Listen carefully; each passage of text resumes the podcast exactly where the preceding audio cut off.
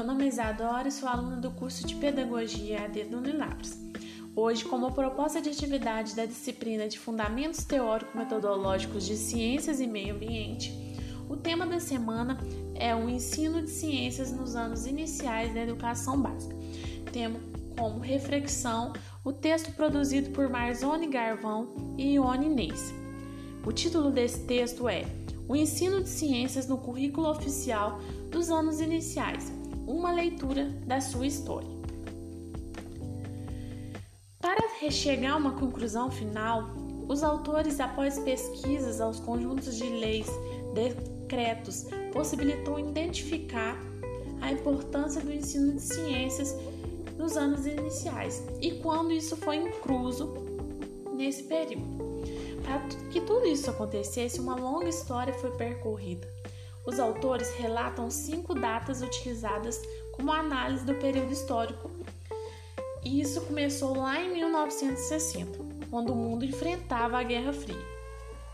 Com isso, possibilitou um investimento na educação, nos projetos científicos para a formação de jovens adultos, sendo assim a inserção do ensino de ciência no ensino médio.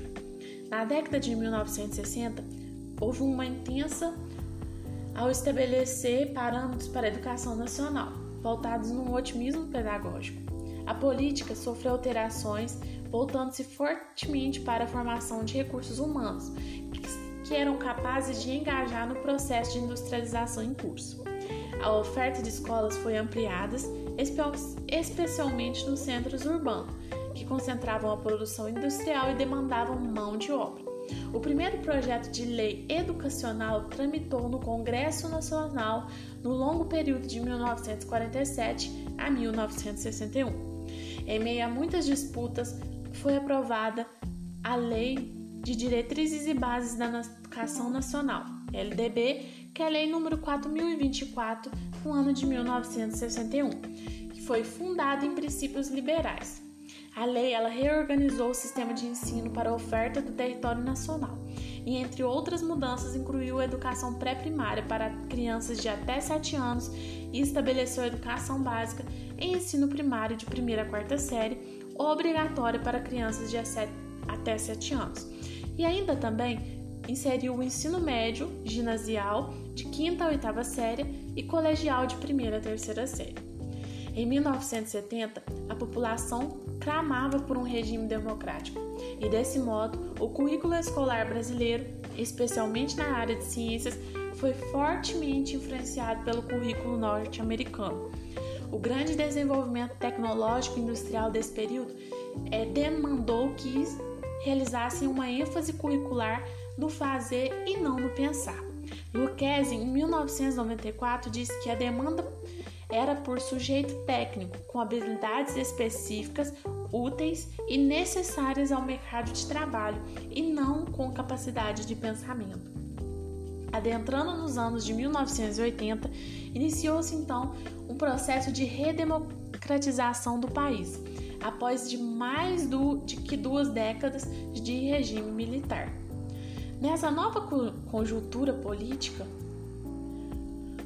Constituição Federal de 1988 redimensionou o currículo no sistema educacional, visando a formação de sujeitos mais participativos nas decisões do país.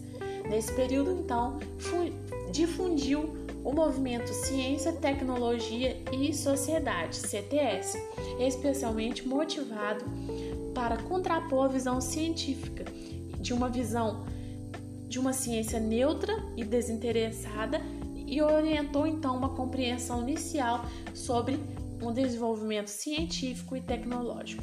Nesse período também houve a divulgação intensa e sistemática no país sobre a abordagem cognitista de Jean Piaget, em 2004, que valorizou as aprendizagens promovidas pelas relações interpessoais na interação das estruturas internas com o contexto externo, via o convívio social Assim, ganhou força no Brasil o pensamento de que o ensino de ciências deveria ser promovido nas instituições escolares por considerar o contexto social do indivíduo.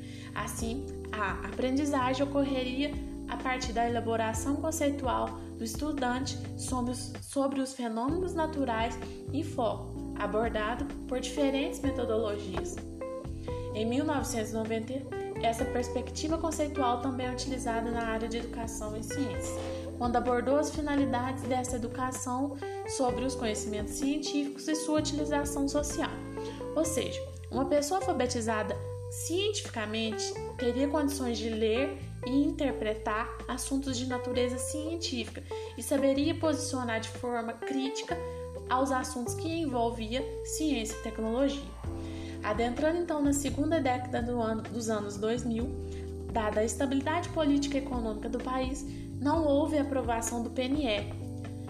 É somente em 2014, após a Conferência Nacional de Educação, CONAI, importante espaço de interlocução entre os diferentes setores educacionais, onde propuseram novas estratégias para a educação brasileira, que o próximo PNE de 2014 a 2024 foi aprovado por lei número 13005 em 2014, abrigando 20 metas e respectivas estratégias a serem promovidas nessa década.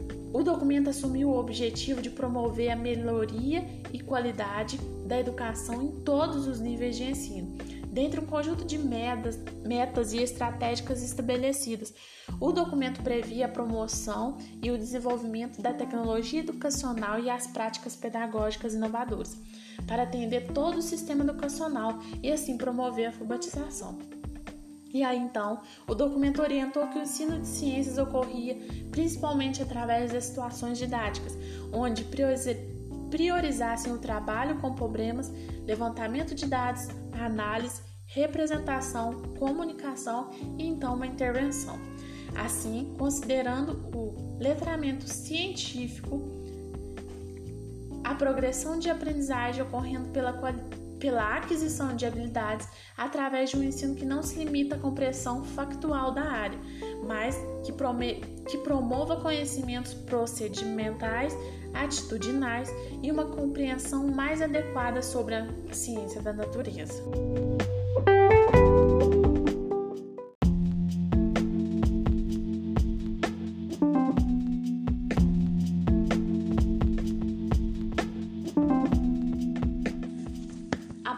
reflexão sobre o texto lido, foi possível destacar alguns pontos da trajetória do ensino de ciências inserido no currículo oficial dos anos iniciais. Diante disso, foi possível analisar, observar e refletir sobre a importância do ensino das ciências na nossa educação.